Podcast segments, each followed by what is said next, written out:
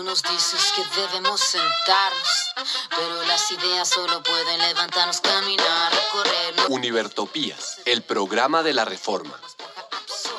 Nadie sobre todos, faltan todos, suman todos. Un espacio para la construcción democrática de la Universidad Distrital. Escúchenos todos los sábados a las 11 de la mañana aquí en la UD 90.4. A ver, a ver, a ver, ¿qué es lo que están creyendo? ¿Que aquí puede venir a hablar cualquiera? La autonomía universitaria es un derecho consagrado constitucionalmente que le confiere a los órganos de dirección de la universidad la facultad potestativa de encaminar la programación de la emisora, con criterios de objetividad, calidad y perspectiva crítica. Contraria a los vicios que distorsionan el debate, como la manipulación de la verdad, los prejuicios o los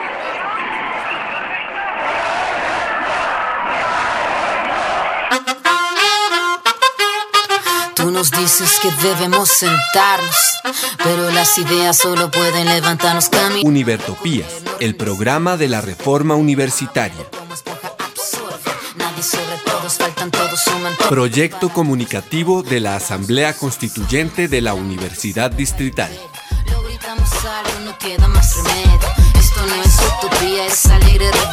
Por una educación como derecho y bien común.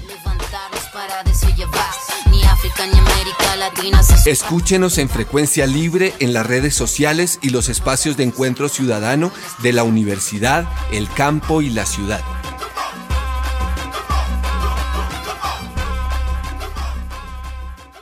Hoy, 29 de enero de 2020, de la era de nuestro Señor, los perversos e insensatos de la emisión de Univertopías, saludamos a la audiencia que se encuentra al otro lado de las ondas de radio, a los participantes del programa, al ingeniero de sonido Jairo Huitrago y a la Academia Luisa Calvo. Damos desde aquí un fraternal saludo a todos los que siguen en la construcción de un país digno, justo y equitativo para todos y todas las colombianas. En esta primera emisión recargada de 2020 trataremos, en primer lugar, en el plano nacional, noticias de otras universidades en paro o suspensión académica. Continúa el paro nacional. En segundo lugar, noticias de la U, asambleas estudiantiles, Consejo Superior Universitario del, 20 del 16 de enero y de la corrupción que. Profesores, muy buenos días.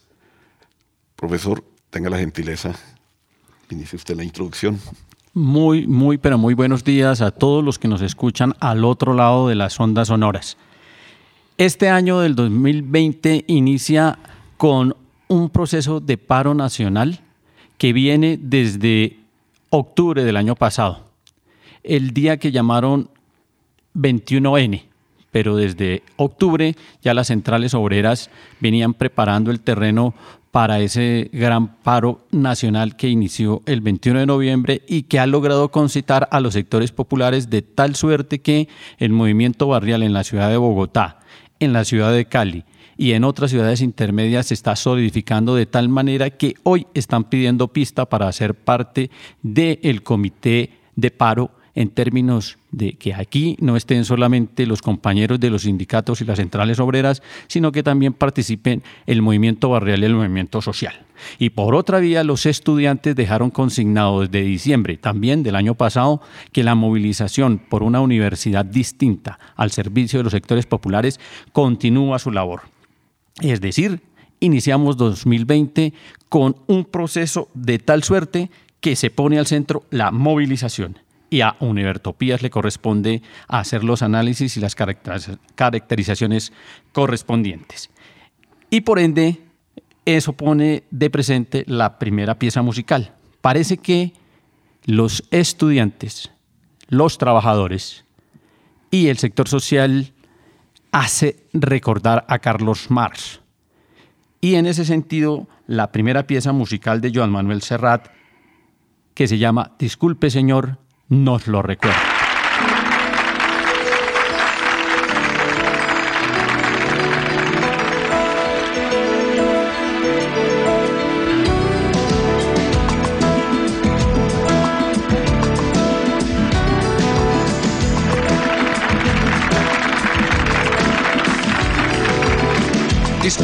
Señor si le interrumpo, pero en el recibido hay un par de pobres que preguntan insistentemente por usted. No piden limosna, no, ni venden alfombras de lana, tampoco elefantes de ébano. Son pobres que no tienen nada de nada. No entendí muy bien, sin nada que vender o nada que perder, pero por lo que parece ¿Tiene usted alguna cosa que les pertenece? ¿Quiere que les diga que el Señor salió? Que vuelvan mañana en horas de visita. O mejor les digo como el Señor dice, Santa Rita, Rita, Rita, lo que se da no se quita.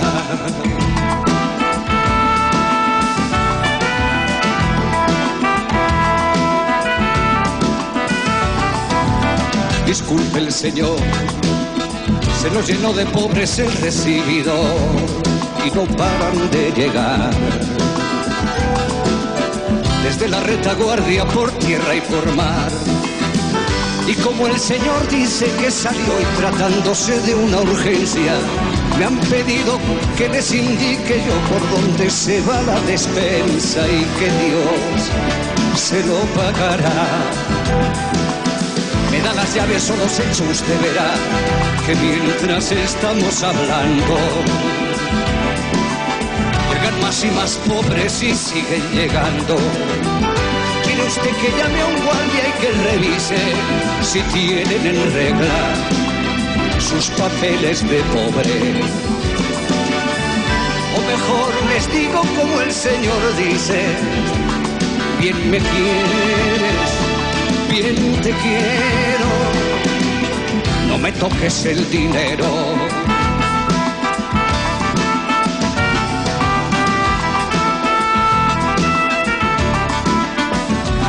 El Señor, pero este asunto va de mal en peor. Llegan a millones y curiosamente vienen todos hacia aquí Trate de contenerles, pero ya ve, han dado con su paradero. Estos son los pobres de los que le hablé, me dejo con los caballeros. Y entiéndase usted, si no manda otra cosa me retiraré. Si me necesita llame, que Dios le inspire o que Dios le ampare, que esos no se han enterado que Carlos Marx está muerto y enterrado.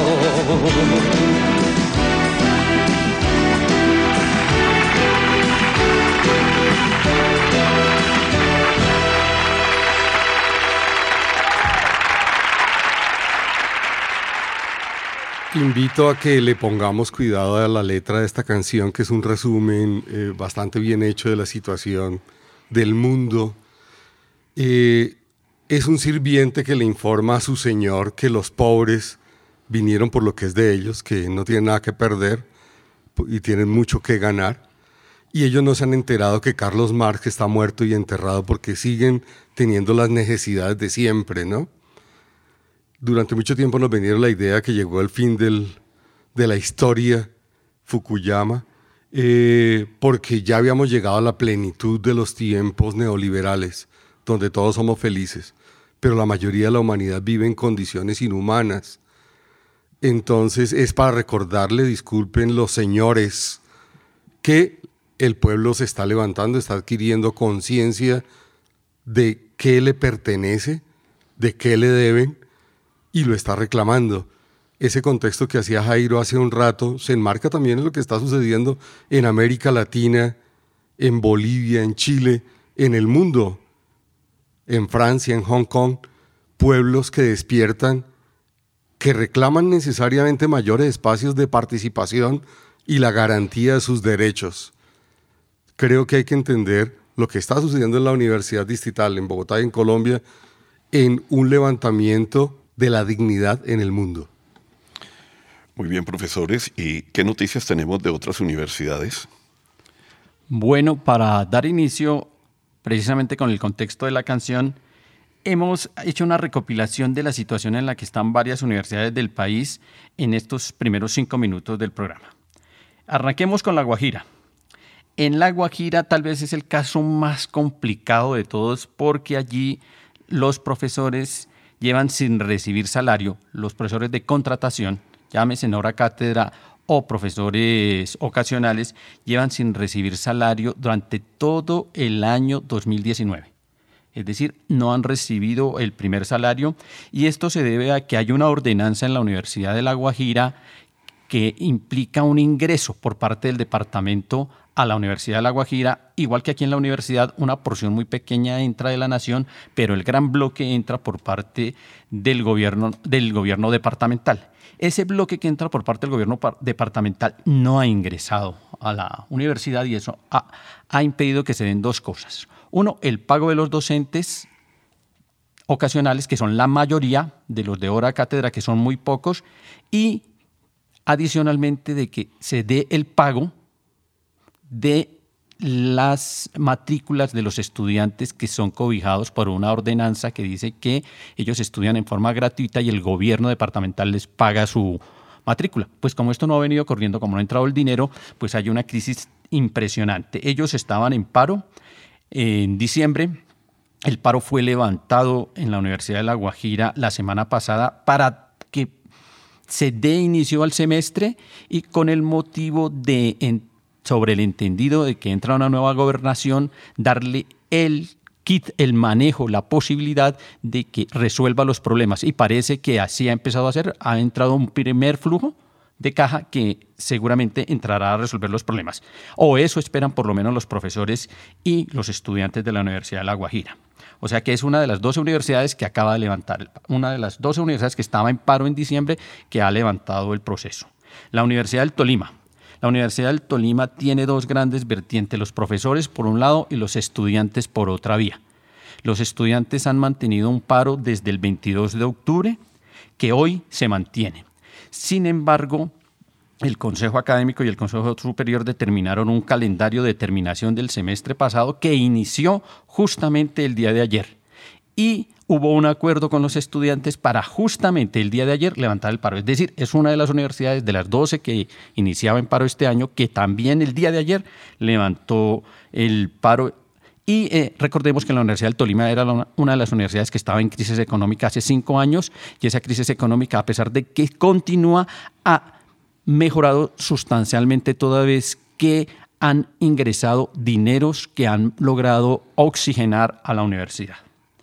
La siguiente universidad es la del Quindío. En la Universidad del Quindío viene un paro de estudiantil que ha sido matizado por una serie de señalamientos por parte de la rectoría y de grupos políticos liberales a estudiantes en particular que pretenden judicializar. Esto ha puesto en tal, en tal punto el debate que los estudiantes hoy mantienen el paro a pesar de que la administración trata de mostrar ante los medios de comunicación que en la Universidad del Quindío no está pasando nada. Es una de las cuatro universidades en la que todavía el paro se mantiene. En la Universidad del Cauca el asunto es distinto. Hay una administración que ha tratado de resolver los problemas internos de la universidad. La organización sindical y la organización estudiantil se ha acercado eh, de alguna manera en los procesos de negociación, pero el problema viene de afuera. Los estudiantes están siendo agredidos, igual que el movimiento indígena, igual que el movimiento social, por fuerzas externas e internas de la universidad que tratan de ser controladas por el movimiento y también por eh, movimientos eh, políticos internos de la universidad, pero no han logrado ese efecto. La UNES allí tiene una fuerza bastante sensible y eso ha originado que el movimiento se mantenga sin la necesidad de mantener un paro eh, activo. La Universidad del Chocó eh, ha estado en todo el movimiento social, ha salido a todas las movilizaciones desde el 21 de noviembre sin declararse en paro interno en la universidad y continúan en los procesos finales de lo que han llamado allá la dignificación por el proceso de formalización docente que está en la última fase y que ha llevado a que más de 105 docentes eh, terminen por formalizarse de los 110 que tenían posibilidad de hacerlo. O sea, están culminando ese proceso sin dejar de participar en la movilización. El Politécnico Jaime Isaza Cadavid, que hasta ahora se integra a las movilizaciones, eh, está eh, presentando un reporte de cuál es su estado. Eh, hasta ahora les ingresa el primer presupuesto que se ganó en el año 2020, en 19. Recordemos que en el, en el acuerdo del 2018 se firmó que les ingresaría a todas las instituciones tecnológicas por primera vez dinero directo del Estado, pues al Politécnico Jaime Sánchez Cadavid el 2019 fue el primer presupuesto que recibieron y este del 2020 será el segundo. La Universidad Pedagógica Nacional es la segunda universidad que conserva el paro. Recordemos que la confrontación entre los estudiantes y la administración es bien, bien aguda. Eh, hay señalamientos directos, eh, por ejemplo, en la pedagógica no se le ha pagado a los docentes eh, que son ocasionales o catedráticos. Se dice que efectivamente a quienes se les pagó este año se les está llamando para que reinicien el semestre en términos eh, gratuitos. Es decir, como ya se les pagó, ustedes ya pueden terminar el semestre porque ya eso se dio pago por adelantado y a quienes no se les ha pagado se les va a pagar, pero para que culminen el semestre como tal. A propósito de eso, acaba de llegar la compañera de la pedagógica y seguramente ella nos va a precisar ahorita exactamente en qué condiciones está la universidad pedagógica. Luego dejamos el informe de la pedagógica ahí, porque ahorita la compañera nos precisa más. En la Universidad de Cundinamarca se ha mantenido un movimiento interesante sin ingresar a paro, en la Universidad de Córdoba, que era la universidad más golpeada en la década de los 80, los 90 y la primera década de este siglo, se ha logrado un proceso de normalización, eh, se ha venido haciendo un acercamiento entre el rector y los profesores sobre el entendido de que el rector de la Universidad de Córdoba es el presidente del SUBE, es quien está dirigiendo los destinos del SUBE y eso ha permitido una interrelación entre los docentes que ha logrado mejorar las condiciones de la crisis. La Universidad Distrital vamos a hacer una mención particular en el, en, el momento en que nos corresponda, porque es el tema de este programa.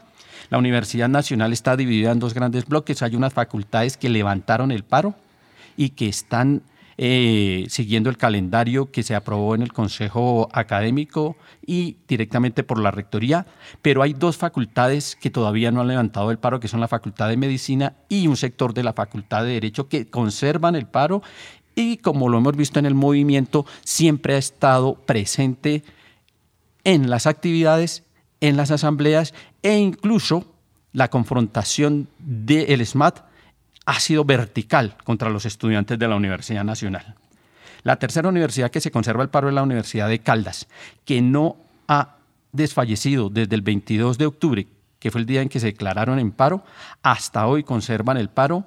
Allí los profesores recibieron el pago correspondiente al año 2019. Se les está llamando a contratación, pero es muy parecido a lo que ocurre en la Universidad Distrital, toda vez que el Consejo Académico dice que aprueba calendario académico, sí, solo sí, los estudiantes levantan el paro. Es decir, es la universidad que más se parece a lo que está ocurriendo aquí en la Universidad Distrital. Tenemos la Universidad del Atlántico, en donde el movimiento se mantiene, pero los sectores de derecha han decidido llamar al orden y unos estudiantes dirigidos por un sector eh, liberal conservador han decidido tomarse una iglesia llamando a los que están en paro a que levanten el paro, luego están originando una confrontación de bastante, de bastante notoriedad y peligro. Y finalmente la Universidad del Valle ha mantenido la movilización, han participado de absolutamente todos los trabajos en la calle, en cada una de las marchas, sin declararse en paro, pero sí llamando a que se inicie un segundo proceso de formalización docente que está a punto de ser aprobado por el Consejo Superior Universitario. Es decir, recordemos que allá en la Universidad del Valle se hizo un proceso de formalización docente en donde se vincularon más del 90% de los profesores que estaban en condición de ocasionalidad y se va a iniciar un segundo proceso, pero no para la Universidad de la sede de Cali, sino para todas las demás sedes, la, universidad, la, la sede de Palmira, la sede de Buga y las sedes periféricas.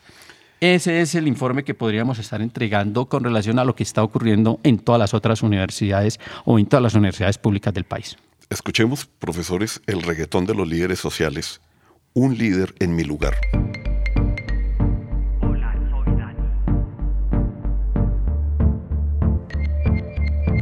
Youtubers y líderes sociales. Youtubers, youtubers, líderes sociales a ver si los miran, si son digitales. Mira la pantalla de tu celular y aquí nos metemos todos a cantar. Si antes me ignorabas, me tienes que ver. Ahora soy youtuber como lo hizo él. Helenos para con guerrillos sin paz. Disidencias grises, las águilas negras. Nos matan a todos y algunos dirán que es lío de faldas, orden de las suegras. No, no tenemos views. No, no tenemos likes. Hey, eres me imagino. Como PewDiePie.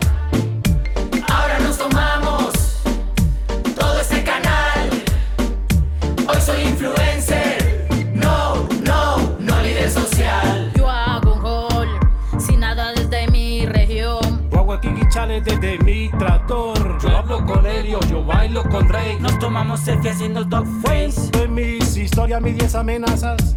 Yo hago un rollo cel como la divasa. Los matan en serio, no como en Fortnite.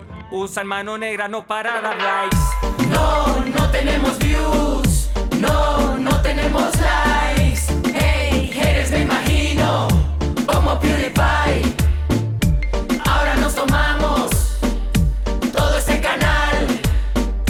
Hoy soy influencer. No, no, no líder social. El tag del me matan, el tag de hagan algo. Me meto a youtuber y de esta me salgo. Los están matando y los olvidamos como si no fueran otros colombianos. Que el líder se tome ahora mi lugar. Ahora soy un líder sociodigital. Él es el Pérez que el mundo lo oiga. Pérez de los Pérez de la perestroika. De largo a Medallo, a Tunjao, a Cali. Mientras yo me instalo en el canal cachacos y los paisas. Suplanto el canal de Nancy Loaiza. No, no tenemos views, no tenemos likes. Haters me imagino como PewDiePie. Que no niegue nadie que la cosa es suya. Como si el problema fuera de la puya. Cogen mi canal si es para estar a salvo. Me tocó el más malo, un youtuber calvo. Bloqueo, unfollow a las amenazas malas. No queremos sangre, no queremos Marica, queñeros, qué oso de manes. Yo seré gomero como Juan Piz González.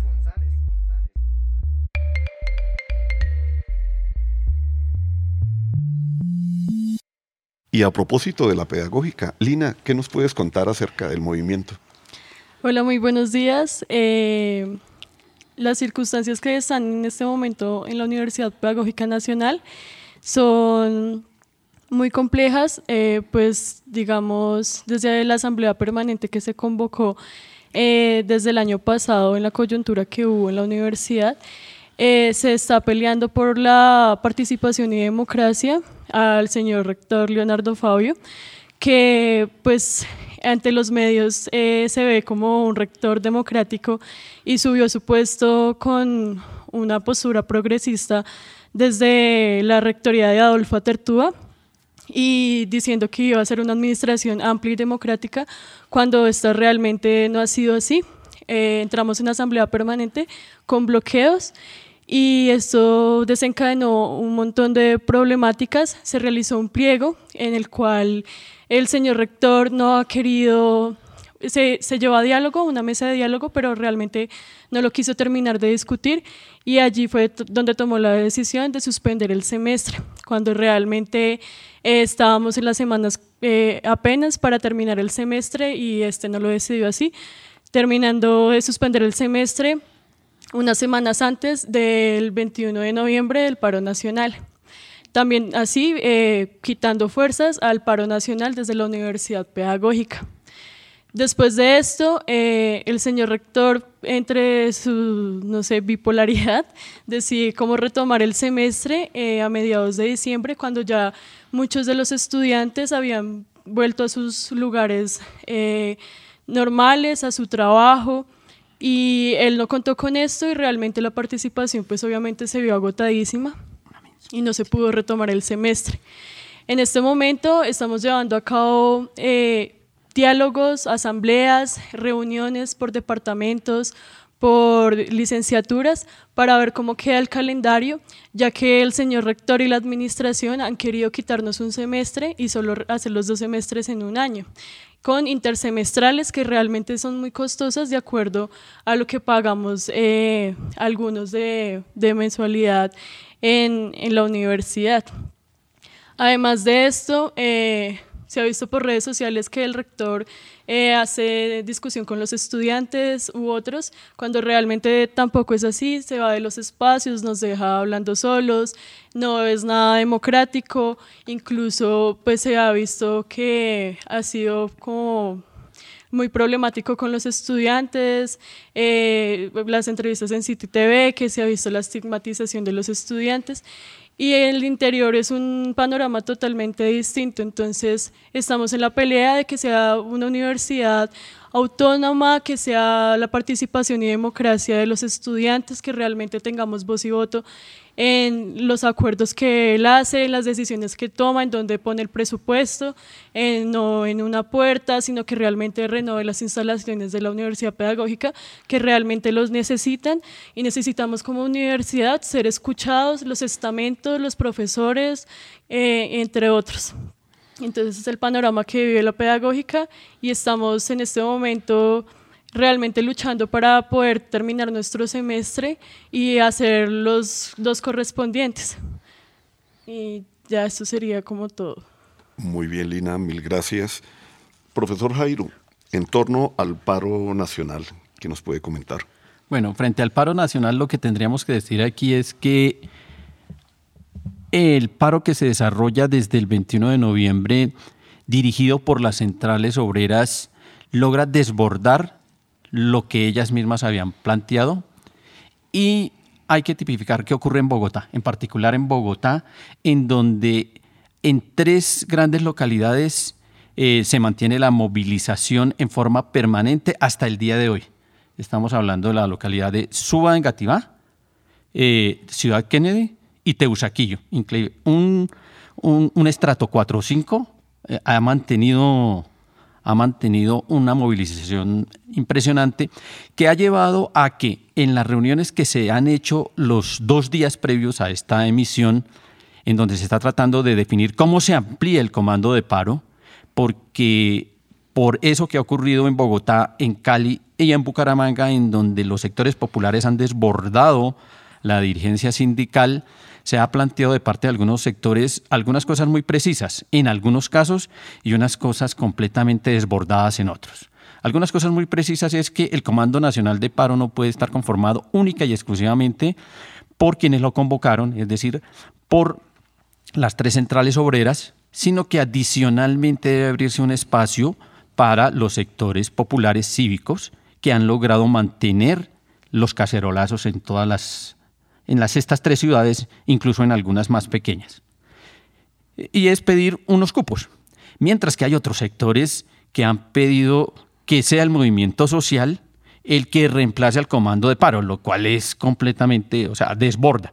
Bien, el caso es que hoy, particularmente, hay unas sesiones, unas asambleas en Bogotá, en particular en Teusaquillo, otra en Suba y otra en Ciudad Kennedy para tratar de determinar a quienes enviarían al Comando Central de Paro. Y en eso está.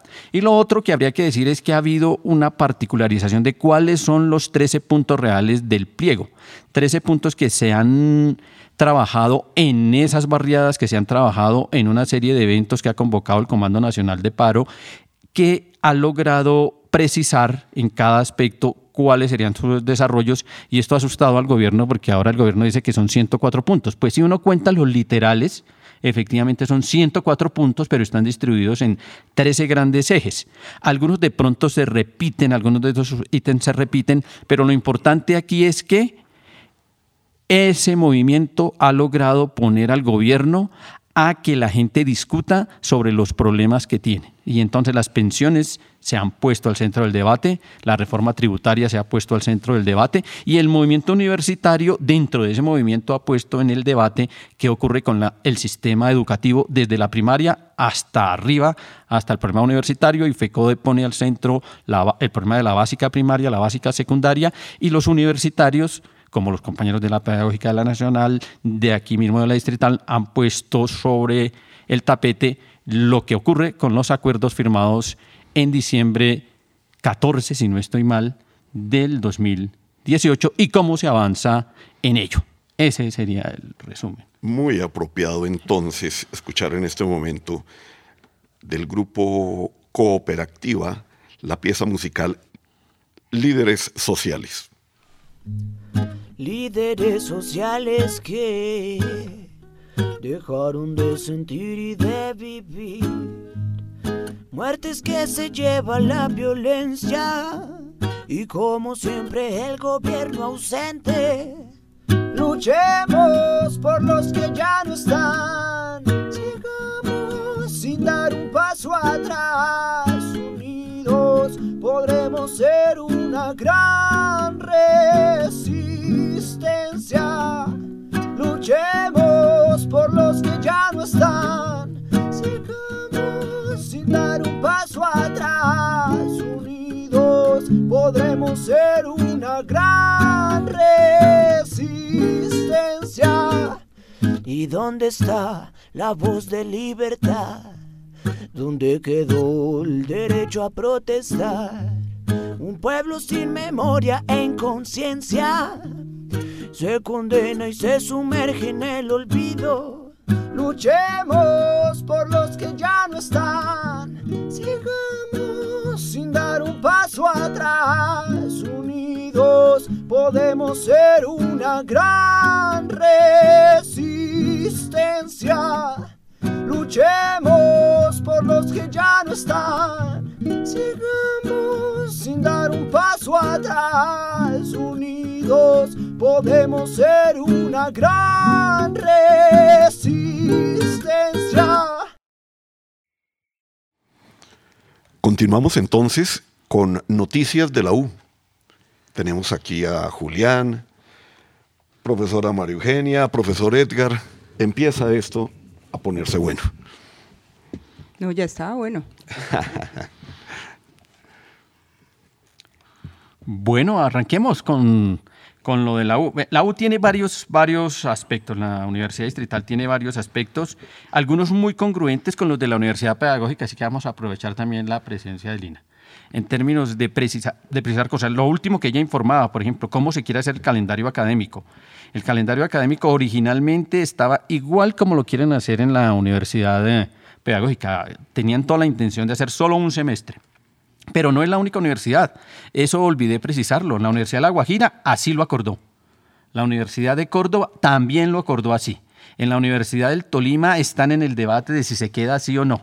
Y en la Universidad Distrital, pues tenemos que decir que producto de una carta que entregó la Asociación Sindical de Profesores Universitarios al Consejo Académico y la forma como se desarrolló el Consejo Superior Universitario del 16 que se hizo a luz pública, es decir, transmisión real, llevó a que la alcaldía mayor le planteara en la emisión, yo no sé si llamarla emisión o sesión, por, emisión por lo que estaba siendo transmitida y sesión eh, porque era la última, eh, la primera sesión de este año en la que instó a la administración para que hiciera el calendario completo es decir, los dos semestres más lo que faltaba, porque adicionalmente dentro de los informes que entregó el rector, esa era una de las posibilidades.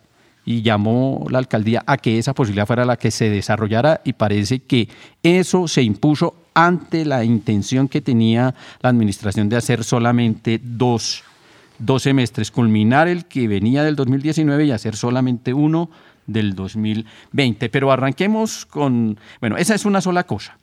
Otro que de pronto hoy no alcanzamos a tocar es el problema, o el problema no, la, ratificación de la sanción dispuesta contra el señor Wilman Muñoz, la ratificación que ya la dejan firme porque es segunda instancia, luego ya no hay más que decir frente al problema de sanción Disciplinario. disciplinaria, porque frente a lo fiscal, hace rato no pasa nada.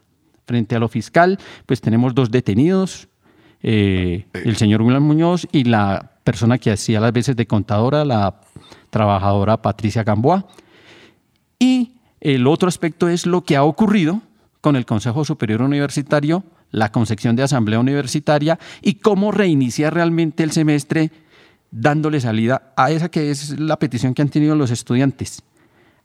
Con asamblea universitaria se inicia el semestre, se levanta el paro.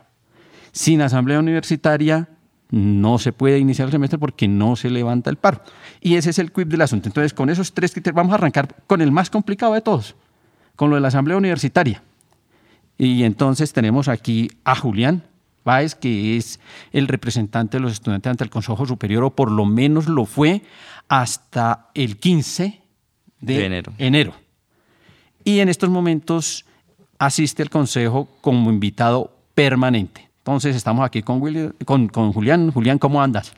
Bien, bien, qué alegría volver a, a- a este programa que es de la universidad y la comunidad. Y bueno, sí, el tema de la, de la universidad distrital es bastante complejo. Yo creo que había que también analizar cómo llegamos al punto de hoy y cómo lo dejó también la alcaldía anterior, porque digamos es un proceso histórico, si bien va, na- digamos, fecha desde el 2008, pues esta última fase ha sido una de las más complejas, pero también de las más importantes de analizar por la indignación tan grande que los estudiantes han han sentido, pero que también han apropiado en la propuesta de la Asamblea Universitaria, que está en el marco de la reforma de la universidad, de una reforma estructural que aún se espera eh, en la misma. ¿Qué, sucedió en la alcaldía de Peñalosa? Recordando que esta alcaldía fue la que presidió hasta el 31 de diciembre del 2019 y ya conocía nuestra exigencia de la Asamblea Universitaria. Todo cambió y todo el panorama cambió desde las elecciones eh, del 27 de octubre, cuando se enteraron, o la, ciudadanía se enteró que Claudia López iba a ser la nueva alcaldía. Desde ahí para acá fue una dilatación y una ya cero voluntad política de- de la alcaldía anterior, que presidía propiamente la secretaria de Educación Claudia Puentes, quien eh, pues ya le importaba cero la universidad. Si antes le importaba cero, bueno, ahora eh, en esas fechas quedó en totalmente un saldo eh, negativo y lo único que esperaba era mandarle, digamos, esa pelota a la nueva alcaldesa. Recordando que eh, Claudia Puentes era casi que la que dirigía totalmente el Consejo Superior, una administración totalmente arrodillada eh, por esos cuatro años a la alcaldía de, Peñalosa en todo sentido. Y pues así se culminó el dos- 2019 con una dilatación y falta de voluntad política, diciendo que sí están de acuerdo con la Asamblea Universitaria, pero al final de cuentas, en esa última decisión del 19 de diciembre, fue eh, la panacea cuando durante cuatro horas trataron otros temas y dilataron otros eh, aspectos yo diría menos importantes y al último minuto dijeron que no había más tiempo de sesión para poder trabajar la asamblea universitaria. ¿Y qué sucedió? Todos vimos el 16 de enero que fue la citación al primer Consejo Superior de la universidad, se transmitió eh, en vivo por, por varios eh, medios de comunicación, lo cual permitió que la ciudadanía y no solo digamos las representaciones estudiantiles o docentes hablaran de lo que sucede internamente, lo cual realmente da un- a- es un in- inicio al de la apertura a la democracia eh, que la gente se entere qué pasa en el Consejo Superior, que es la, el máximo órgano de dirección y gobierno y que nada debe ser a espaldas de la, la comunidad. Digamos, un elemento positivo. Eh, lo presidió Claudia López eh, en persona y la sorpresa fue que también fue la ministra de Educación. Y esto nos da a entender varios elementos, incluso ligados al tema del calendario académico, que yo creo que fue una directriz de, del Ministerio de Educación a todas las universidades eh, de- del país en términos de tener menos semestres, dividir más a los estudiantes, generar más descontento a la ciudadanía en contra del movimiento estudiantil y lógicamente menos semestres, pues menos recursos que el Ministerio de Educación debe asumir para la educación eh, superior. Entonces asiste la ministra de Educación María Victoria eh, Angulo, no delega a nadie en esta sesión y ahí sí asisten los nueve miembros en persona porque está transmitiéndose en vivo esta sesión. En concreto, para, para no digamos, definir lo que sucedió en cada una de las sesiones. Hubieron múltiples posturas, creo que eh, ahí se dio como a relucir lo que pensaba cada uno de los miembros del Consejo Superior, donde todos dicen están de acuerdo con la Asamblea Universitaria, pero en lo concreto cuando vamos a hablar de qué, qué es la Asamblea Universitaria, ahí se queda corto cada uno de los consejeros en intentar modificar o intentar dejar en lo abstracto nuestra propuesta de asamblea, incluso la misma alcaldesa que la propuesta más grande fue simplemente crear una comisión accidental nuevamente que trabaja, está trabajando una propuesta de articulado que elevará al Consejo Superior, un documento que ha tenido yo creo que más de cinco negociaciones a lo largo de toda la, la historia con múltiples miembros del Consejo Superior, que algunos han mutado simplemente de un puesto a, a otro en donde nosotros no estamos de acuerdo de que cada vez que cambia el Consejo Superior, tenemos que volver a negociar una propuesta de la comunidad, una comunidad que ha sido madura y consecuente desde sus inicios de las discusiones. Pero bueno, esta comisión ha empezado a trabajar, donde asiste la secretaria de Educación, Evna eh, Bonilla. El Ministerio de Educación no hace parte de la comisión, pero ha asistido a ella. Por, por eso mismo, creemos que por dar un control a esa política del gobierno de Eduque, de la democracia y la autonomía, llevarla al, al, a la mínima expresión, ya sea en los escenarios de representaciones o en los escenarios de, de, participación, pero simplemente como diagnóstico o consultivo. Entonces esta comisión realmente en la Asamblea Universitaria no ha avanzado absolutamente nada.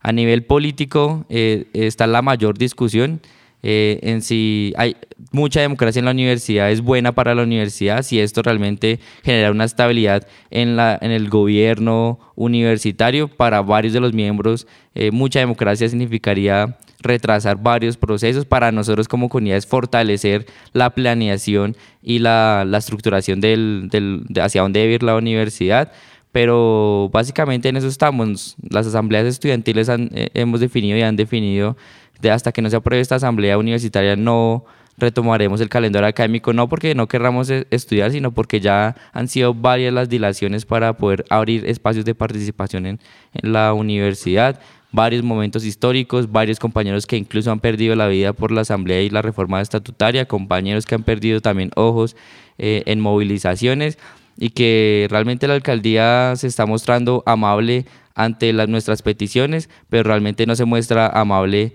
ante nuestra propuesta eh, de asamblea universitaria, que es incidir en un proceso eh, de construcción de estatutos, de planes y de políticas a mediano y largo plazo para que entendamos más o menos si hay una, una creación de una política de investigación o de extensión y proyección social que proyecte la universidad cómo va a abrir esos brazos a los territorios en, no sé, en 20 o 30 años, pues que la comunidad universitaria pueda ser partícipe de esta construcción y no solo la rectoría o los miembros del Consejo Superior.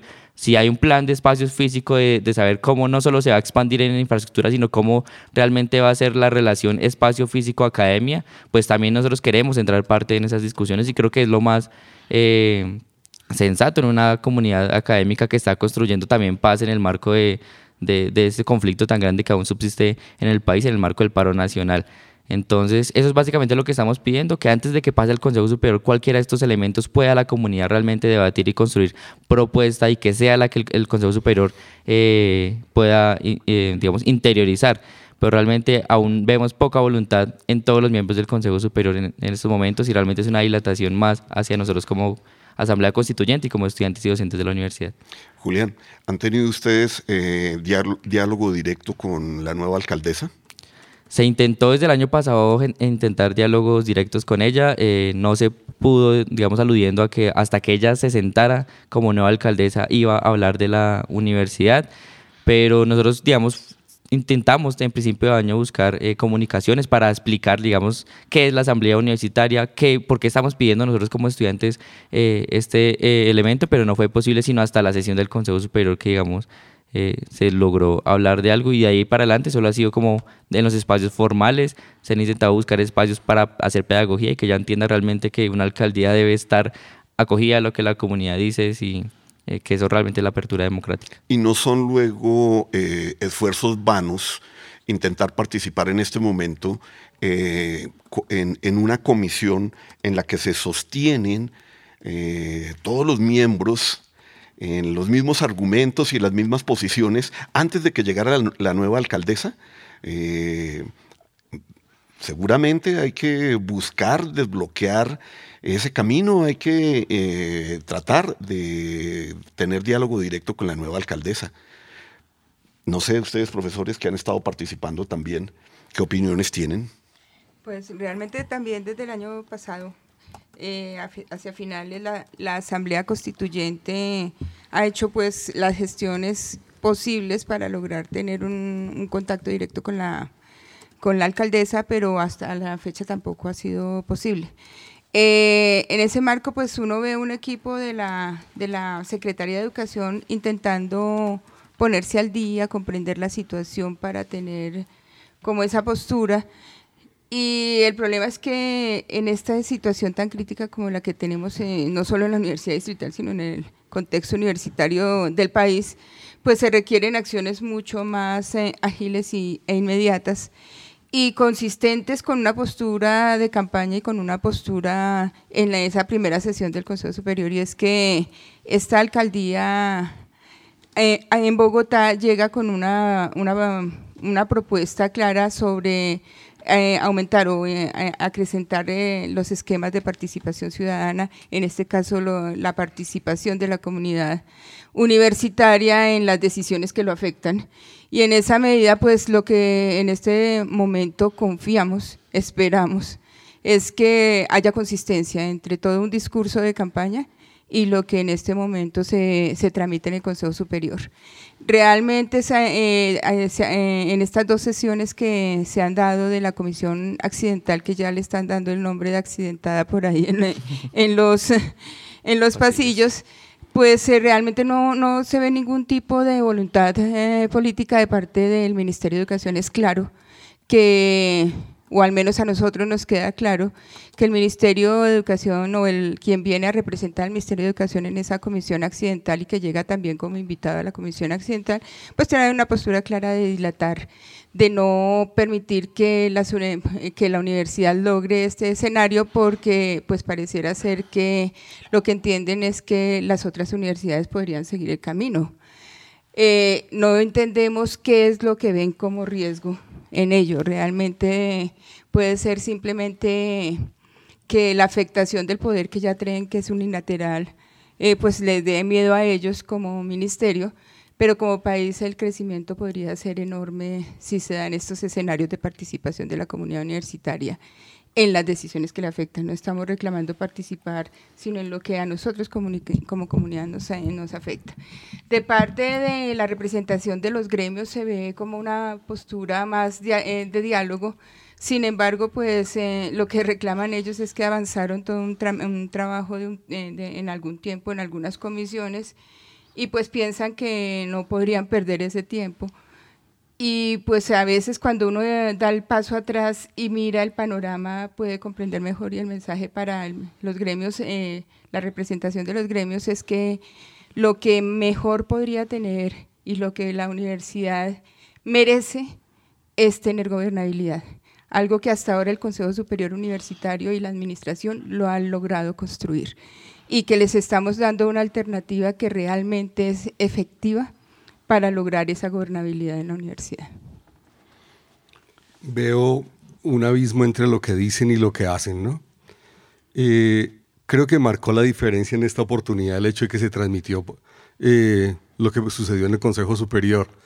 Y a todos les tocó poner buena cara y decir que estaban de acuerdo con la democratización y la asamblea universitaria y se presentan como si fueran los que le estuvieran haciendo un favor a la comunidad universitaria desconociendo que este es un proceso que lleva mucho tiempo, que en la reforma constituyente de 2017 ya quedó consignado eh, las características de una asamblea universitaria que no entra en conflicto con la ley 30 y abre las posibilidades de democratización de la universidad como lo pide la constitución y la ley general de educación y, ese fue el, documento base que se discutió en la mesa de negociación, en la mesa de diálogo, y que ahora están tratando de limitarlo. Entonces, frente a la televisión, frente a la transmisión, tienen que decir que sí, que están de acuerdo, se presentan como progresistas, pero en la práctica están tratando de impedir al máximo las posibilidades de democratización en la universidad.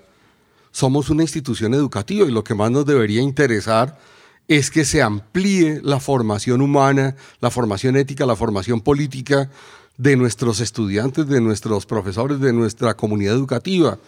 Pero lo que vemos es el imperio de unos abogados que se han dado a la tarea de ponerle trabas a todo intento de democratizar la universidad. La alcaldesa fue muy clara en el Consejo Superior en que estas posibilidades democráticas no riñen con la ley 30, y que desde que ella era estudiante en la universidad se está hablando de asamblea universitaria y ahora les tocó decir a todos en su discurso que están de acuerdo con la asamblea universitaria, pero en la práctica no hacen más que torpedearlo. y están enfrentando a una comunidad que exige cada vez más espacios de participación, a mayor educación, mayor compromiso político en lo que nos compete a todos. Entonces, esta administración lo que está abocando es a, perpetuar un conflicto.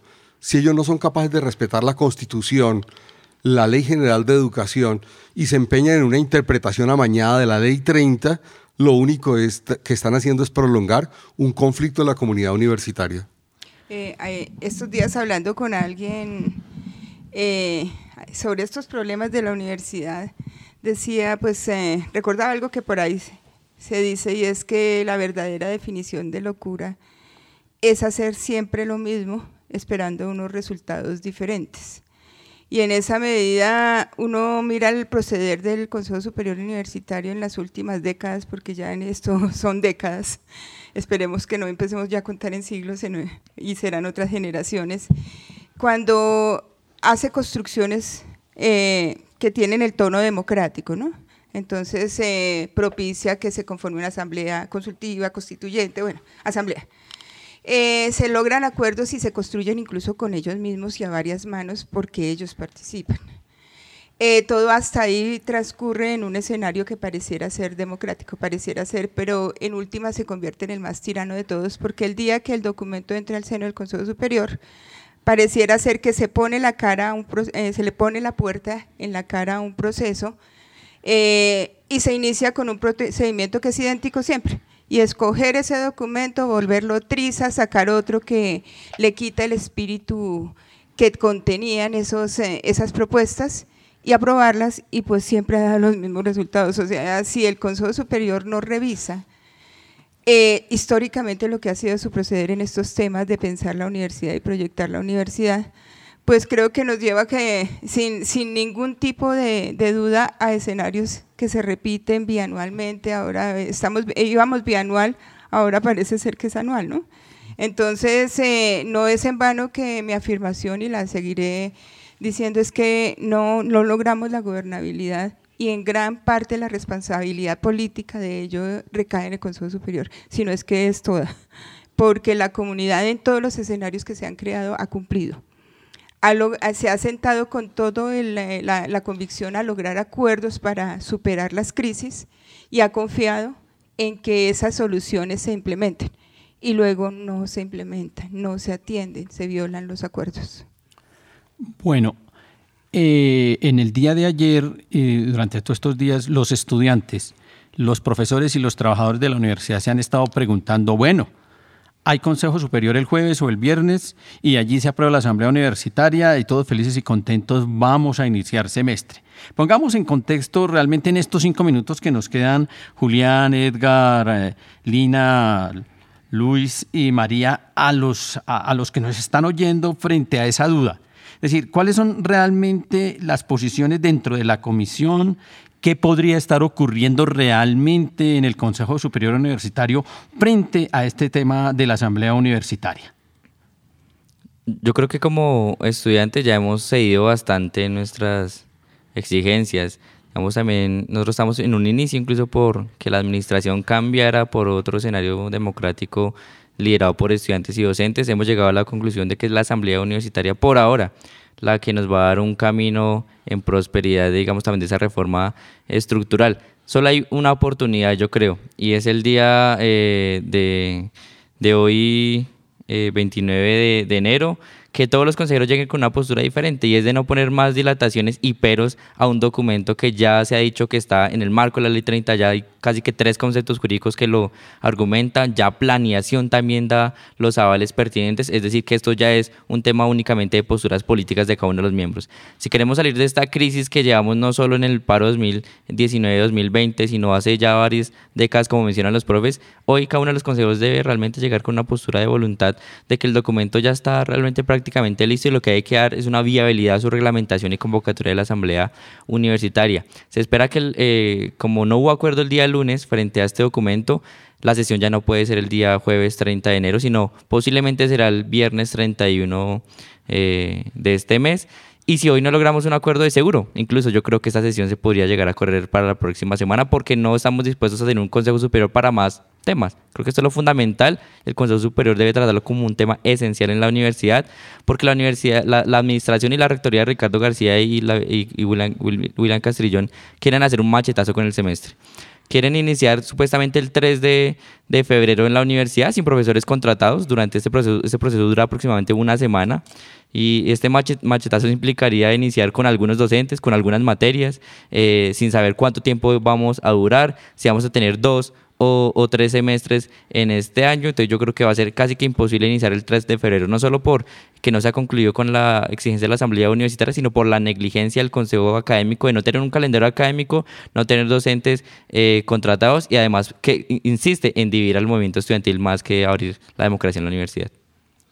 Bien, entonces le podemos decir a la comunidad que en los hechos, en lo material, este lunes es imposible iniciar semestre toda vez que no hay un calendario formalmente aprobado, porque como se menciona aquí, y por menciones que hicieron dentro de la Comisión Accidental que la gente debe conocer, eh, la propuesta de la administración son 17 semanas para cada uno de los dos semestres que quedan y eso debe pasar por Consejo Superior Universitario y la comisión debe reunirse hoy, se supone, la comisión que va a, darle aval a esas 17 semanas para que pueda ingresar al próximo Consejo Superior Universitario y en ese orden de ideas, pues en la práctica los docentes no están contratados, todas las OPS que son las que soportan el peso de eh, a contribuir a que la docencia se pueda desarrollar y la investigación y la extensión no están contratados. Luego, en términos materiales, el lunes no estaríamos arrancando semestre.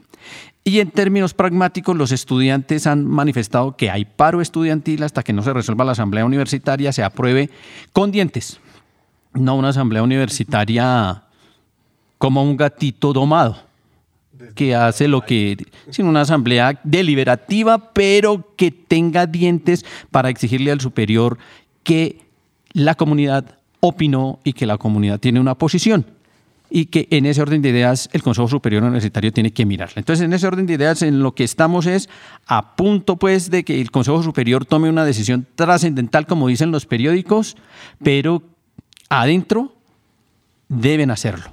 Y no ha ocurrido. Entonces, en ese orden de ideas, llamamos a la comunidad a que estemos atentos, a que sí, sí, preguntemos, pero estemos ahí pendientes por si de pronto tenemos que ir a la sesión del Consejo Superior Universitario si tenemos que acercarnos ya sea a la alcaldía, a la secretaría o a las puertas de la universidad para estar pendientes de primera mano. Y una de las solicitudes que creo que de esta emisión le hacemos a la alcaldía mayor es vuelvan a transmitir el Consejo Superior, que se mantengan las transmisiones del Consejo Superior.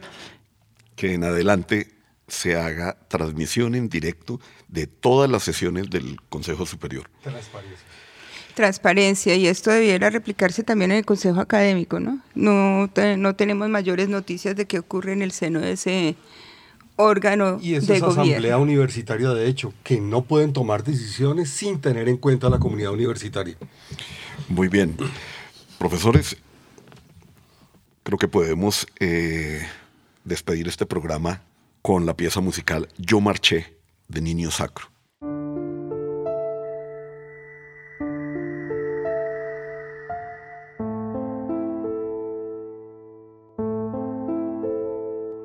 No me confundas con el que saquea, soy el que marcha. No me confundas con el que quema, soy el que canta. Amante de la justicia, cual Quijote de la Mancha y preparado para gritarlo así me duela la garganta. Yo soy aquel que devolvió al anciano la cartera y luego por negligencia murió en la sala de espera. Soy el que necesitaba un chequeo general y recibió la orden de cirugía en su funeral.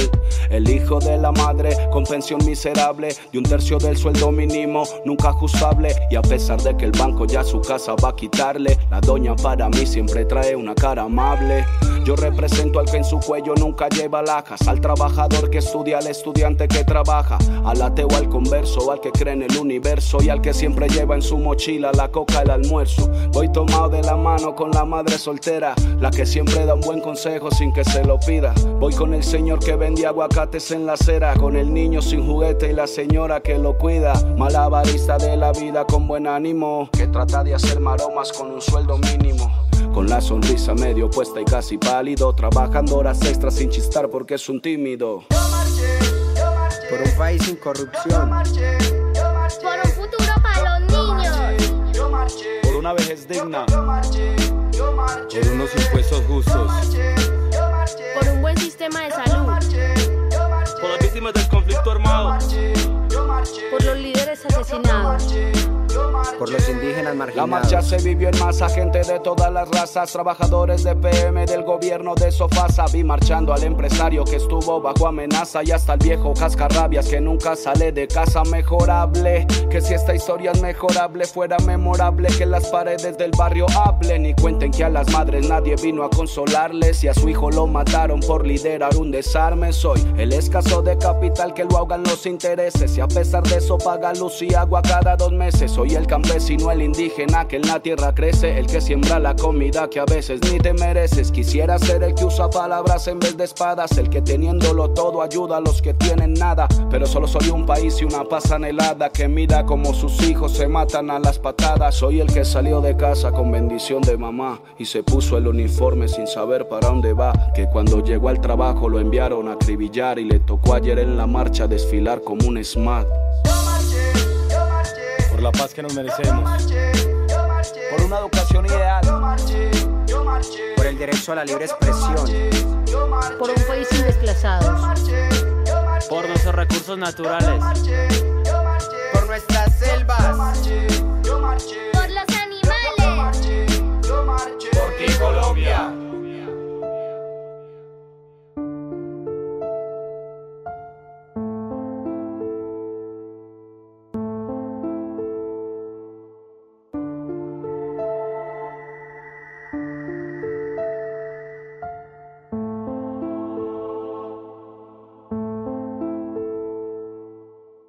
Como podemos ver, el balón nuevamente está en la cancha del Consejo Superior.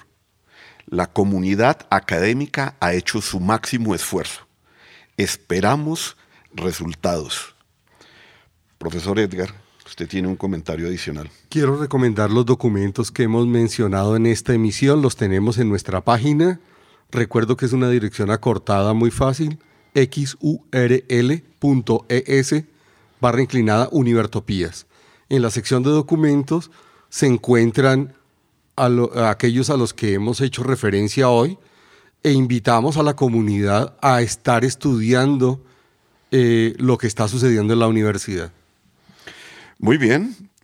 una vez más, los perversos e insensatos de Univertopías Agradecemos al ingeniero de sonido Jairo Huitrago, a la Academia Luisa Calvo y a quienes nos escuchan tras las ondas gercianas. Nos vemos y oímos el próximo 5 de febrero, proyectando la gran lucha por la democracia y la reforma universitaria. Tú nos dices que debemos sentarnos, pero las ideas solo pueden levantarnos. Univertopías, el programa de la reforma universitaria. Proyecto comunicativo de la Asamblea Constituyente de la Universidad Distrital.